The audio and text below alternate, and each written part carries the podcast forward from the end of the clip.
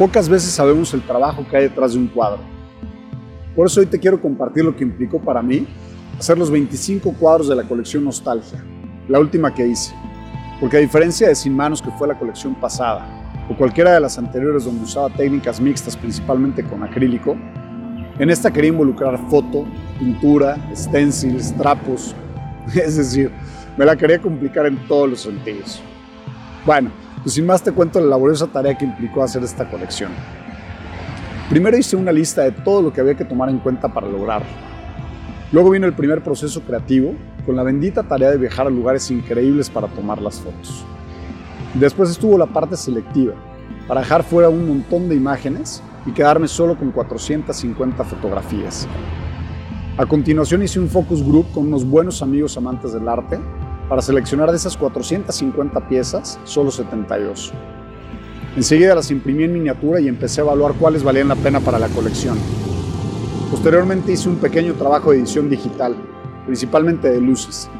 Y aquí como anécdota, contarte que fue todo un caos, porque mi casa estaba en remodelación total. Entonces era lidiar al mismo tiempo entre la creatividad que requerían las obras y las fugas y martillazos que hacían los trabajadores. Un folclore extraordinario. Finalmente, descarté 42 piezas y dejé 30. Más tarde empezó el segundo proceso creativo, haciendo 145 stencils a mano, para lo que utilicé tijeras, cutters, dientes y un montón de herramientas inimaginables. Luego vino la digitalización de los stencils. Después los corté con láser y ya que los tenía, originalmente quería hacer las obras con aerógrafo, pero las pruebas no me gustaron y acabé haciéndolo con pinceles, espátulas, etc.